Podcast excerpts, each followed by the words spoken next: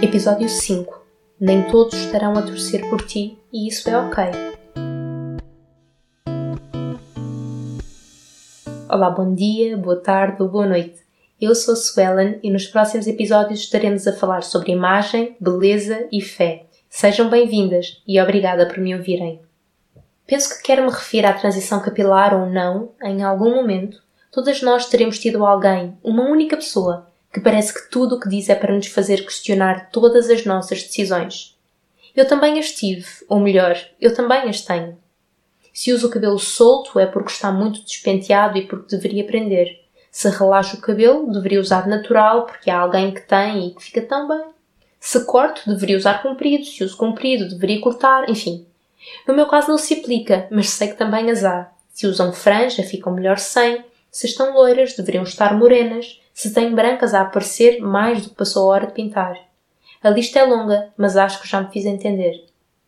Não quero colocar a ênfase nas coisas que ouvimos, e bem sei que muitas delas são piores do que qualquer coisa que disse anteriormente. Algumas mexem tanto connosco que nos fazem duvidar das nossas próprias decisões ou, em certa forma, ceder às vantagens dos outros. Com boas intenções, podemos ser magoadas, e com boas intenções, podemos magoar também.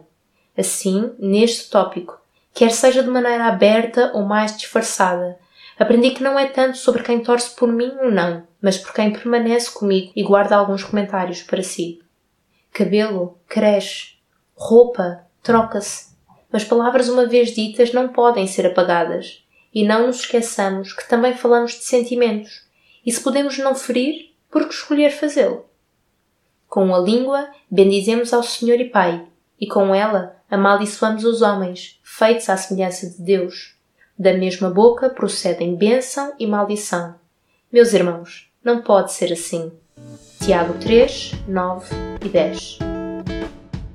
A série de podcasts Processos de Transformação no Corpo e no Coração é uma produção do Benditas. Acede ao nosso site e nos acompanhe pelas redes sociais em benditas.blog para mais recursos de conteúdos cristãos produzidos por mulheres que amam Jesus. Que Deus muito vos abençoe. Um abraço e até mais.